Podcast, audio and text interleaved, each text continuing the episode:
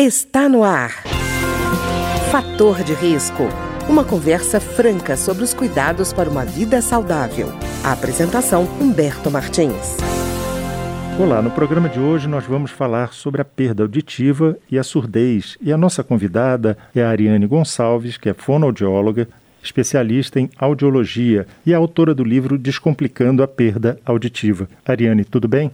Olá, Humberto. Tudo bem, graças a Deus. Ariane, eu estava vendo que o, o IBGE aponta que existem no Brasil 9 milhões de pessoas com deficiência auditiva e 300 mil são surdos. Eu imagino que você, como fonoaudióloga, deve imaginar, deve ter muito mais gente ainda com esse problema de perda auditiva e que ainda não percebeu, não é não? Sim, existem vários pacientes, várias pessoas, né, que têm um problema auditivo e que não buscam ajuda por algum medo, algum receio, até mesmo o próprio preconceito de buscar ajuda. E Ariane, me diga uma coisa: quando a gente fala de perda auditiva e surdez, quais são as causas mais comuns? A perda auditiva ela pode ocorrer desde o nascimento ou ser adquirida ao longo da vida.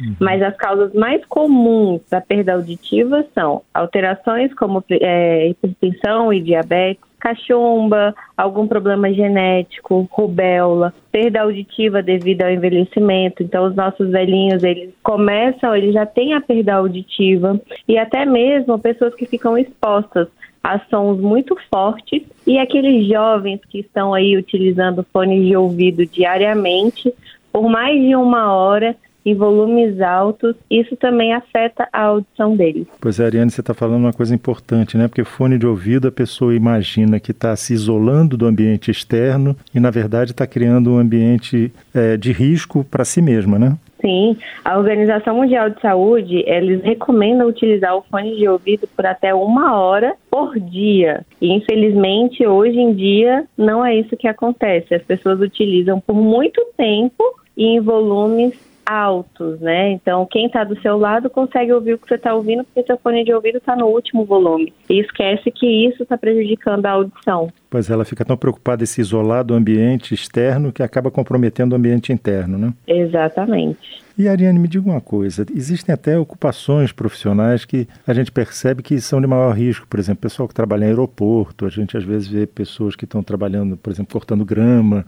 E eu, eu acho curioso que muitas vezes eu vejo esses profissionais com protetor de ouvido, os abafadores, pendurados no pescoço e não usando porque reclamam que faz calor. Você, como fonoaudióloga, deve, quando vê uma situação dessa, já fica imaginando o risco, né? Sim, é, esses profissionais, eles deveriam estar utilizando os protetores auriculares. Ah, por exemplo, no aeroporto, quando a gente está dentro do avião, a gente olha para fora, vê os protetores pendurados no pescoço. Aquilo ali é muito prejudicial. O som da dormida de um avião é muito alto e prejudica muito a, a, audição do, do funcionário. Tanto que essas pessoas que têm a perda auditiva induzida pelo ruído, eles são obrigados a fazer audiometria a cada três a seis meses para poder acompanhar a evolução da perda auditiva deles, se está tendo ou não a perda auditiva também. Não, e imagina, Ariane, que as pessoas que têm essa perda auditiva esquecem de uma coisa importante, que a perda é progressiva, né? Ela não acontece da noite para o dia, acontece? Acontece. Aí a gente é? chama das perdas auditivas súbitas, que hum. é o hum. paciente que hoje está ouvindo normalmente e por algum problema acorda sem escutar nada. Então, isso são as perdas auditivas súbitas.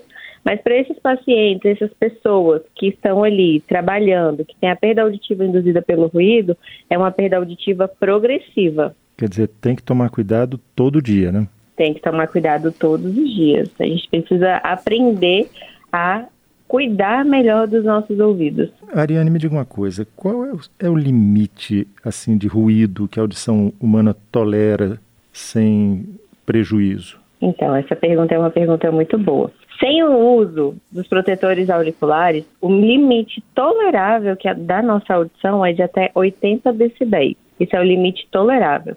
Mais do que isso, já traz muitos prejuízos para a nossa audição. Pois é, e a gente tem essa situação, você falou de aeroporto, mas a gente tem, por exemplo, cidades que são extremamente ruidosas, né? Que tem um trânsito intenso, prédios próximos, elevados, Sim. que ficam como se fossem caixas de ressonância, né? Sim, aí a gente tem que tomar muito cuidado. Existem os protetores, sem ser aqueles protetores abafadores igual os dos aeroportos, né? E até que alguns profissionais utilizam. Existem os tampões, a gente fala que é os tampões de natação, que ele é um tampão que ele é feito sob medida, que é para aquela pessoa que tem, sente um certo desconforto ou, ah, eu quero cuidar melhor da minha audição e coloca esse tampão no ouvido. E aí, para justamente cuidar melhor do ouvido. Se você está na rua, está muito barulho, ou você está em casa, quer estudar, você coloca esse tampão, você está protegendo a sua audição. E Ariane, me diga uma coisa, por exemplo, um caso particular, às vezes a pessoa, por exemplo, perde uma, parece que vai perdendo a possibilidade de filtrar o som ambiente. Por exemplo, ela assiste uma televisão tranquilamente, sem problema, porque ali está só o som da televisão, não é? Mas, de repente, ela vai para um ambiente que tem muita gente e ela não consegue, de certa forma, separar as conversas que interessam, ela não consegue fazer esse filtro. Isso é uma perda auditiva?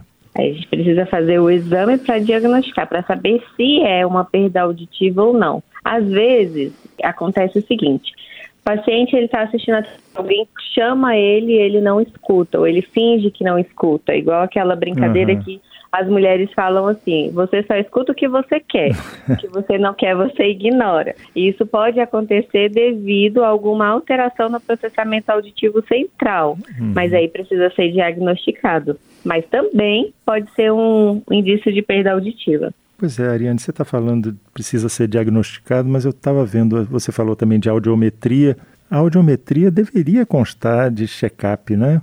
Isso, isso é uma, uma coisa que eu falo muito nas minhas redes sociais. Todo ano a gente realiza um check-up um check no nosso corpo. A gente vai no médico, pede para fazer exames e faz o nosso check-up. Só que a gente esquece que o nosso ouvido ele também precisa fazer um check-up. Então é muito importante incluir o exame de audiometria no check-up. Por quê? Quanto antes a gente diagnosticar a perda auditiva, Quanto antes a gente iniciar o tratamento para perda auditiva, melhor vai ser e mais benefício vai trazer para o usuário, para o paciente. Deixar para tratar a perda auditiva, já quando ela está muito avançada, às vezes o paciente ele nem quer ser tratado.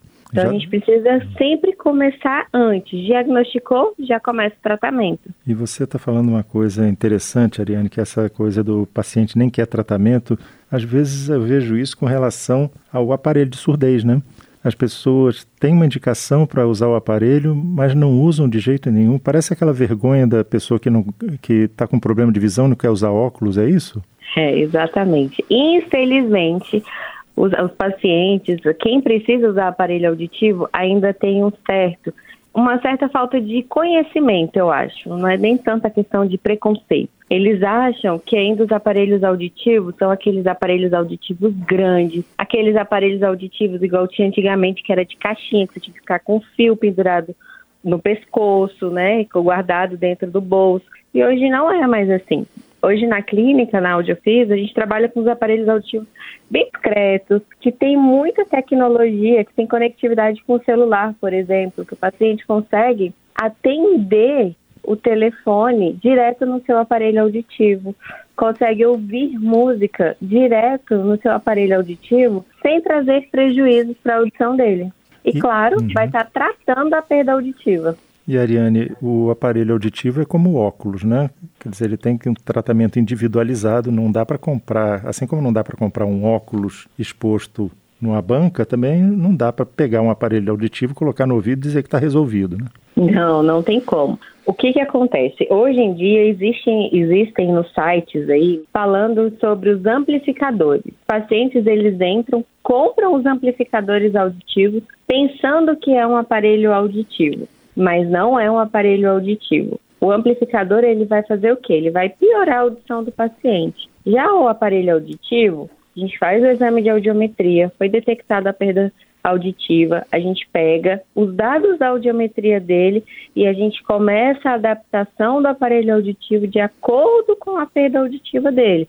A mesma coisa é a receita do óculos. A gente ah, tem que usar óculos? Tem, então vou Vou lá na ótica, eles fazem todos os, os ajustes, tudo, e manda fabricar a nossa lente. É a mesma coisa com o aparelho auditivo. Só que as pessoas hoje em dia, por falta de conhecimento, que eu acho, eles não querem cuidar dos ouvidos, querem, preferem cuidar dos óculos, do olho, do que utilizar e cuidar dos ouvidos. Pois é, está perdendo, está correndo o risco de perder uma parte importante, né, da história. Exatamente. E Ariane? Infelizmente. Pois é. Ariane, me diga uma coisa. Eu estava vendo entre os sintomas de Covid, Covid longa, o surgimento de zumbido em relatos mais frequentes. Você tem percebido isso também? Sim. O que, que a gente, nesse período da pandemia, o que, que a gente vem percebendo? Muitos pacientes, por conta das medicações, então a gente chama da a questão da ototoxicidade, uhum. eles começaram a, a apresentar zumbido e perda auditiva.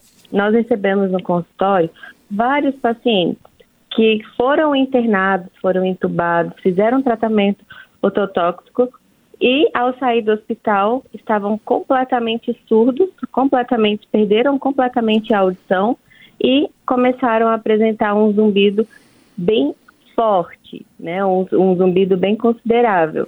E aí a gente tem que pensar no melhor tratamento para esses pacientes que tiveram Covid. Pois é, Ariane. E eu estava vendo outra coisa importante. A gente às vezes ignora. Você estava falando da importância da audição com relação às pessoas privilegiarem a, a visão, né? Uhum. A audição é muito importante, não só para a cognição, como também para a relação social da pessoa. Às vezes a pessoa envelhece, alguém pensa assim: não, mas ele está mais isolado porque ele está tá idoso. E não é, porque ele está com problema de audição, né? Sim, ele está com problema de audição. E a gente tem que começar a observar os nossos idosos, como é que eles estão se comportando. Por exemplo, se a gente está numa mesa, jantando entre família, e aí ele está mais isolado, ele está pedindo para repetir muito. Ah, eu não entendi o que você falou, você pode repetir, e o familiar começa a brigar com o paciente, né? Não, ah, você está surdo, não vou ficar repetindo. E então isso acaba deixando o paciente mais constrangido e ele mesmo se bloqueia de tudo e pode trazer vários problemas para ele, como pode afetar a parte cognitiva dele que alguns estudos já mostraram que a falta de tratamento da perda auditiva no, nos nossos idosos pode trazer as demências. Então a gente tem que cuidar dos nossos idosos, a gente precisa ter calma, ter paciência e poder compreender melhor ele, levar ele para fazer uma audiometria, levar ele no torrino, ter mais paciência, saber se comunicar melhor com ele. E Ariane, a gente está falando de audiometria. Como é feita a audiometria? Porque às vezes a pessoa foge achando que o exame é doloroso ou o exame é longo. É assim? Não, né? Não, o exame de audiometria ele é super tranquilo. Nós fonoaudiólogos que fazemos o exame de audiometria, então a gente coloca o paciente dentro de uma cabine que é totalmente tratada acusticamente, junto com um fone de ouvido e a gente começa a emitir alguns sons, a gente fala alguns apitos, apitos altos, médios, baixos, e o paciente vai falando para a gente quais apitos ele está ouvindo. Ele vai falando até a hora que esse apito sumir, que é quando a gente acha que a gente fala que é o limiar auditivo dele. Ele a gente sabe em qual intensidade ele está ouvindo. Ah, tá ótimo. Eu queria agradecer então a Ariane Gonçalves, que é fonoaudióloga, especialista em audiologia, e autora do livro Descomplicando a Perda Auditiva, e que conversou conosco hoje sobre o risco de perda auditiva e da surdez. Ariane, muito obrigado. Eu que agradeço, Humberto. O programa de hoje teve trabalhos técnicos de Ricardo Coelho. Se você tem alguma sugestão de tema ou comentário sobre o programa de hoje, basta enviar uma mensagem para o endereço eletrônico programa fator de risco, tudo junto, arroba gmail.com. Até o nosso próximo encontro. Fator de risco um programa com dicas para melhorar a saúde. Uma produção da Rádio Câmara, transmitida por emissoras parceiras de todo o Brasil.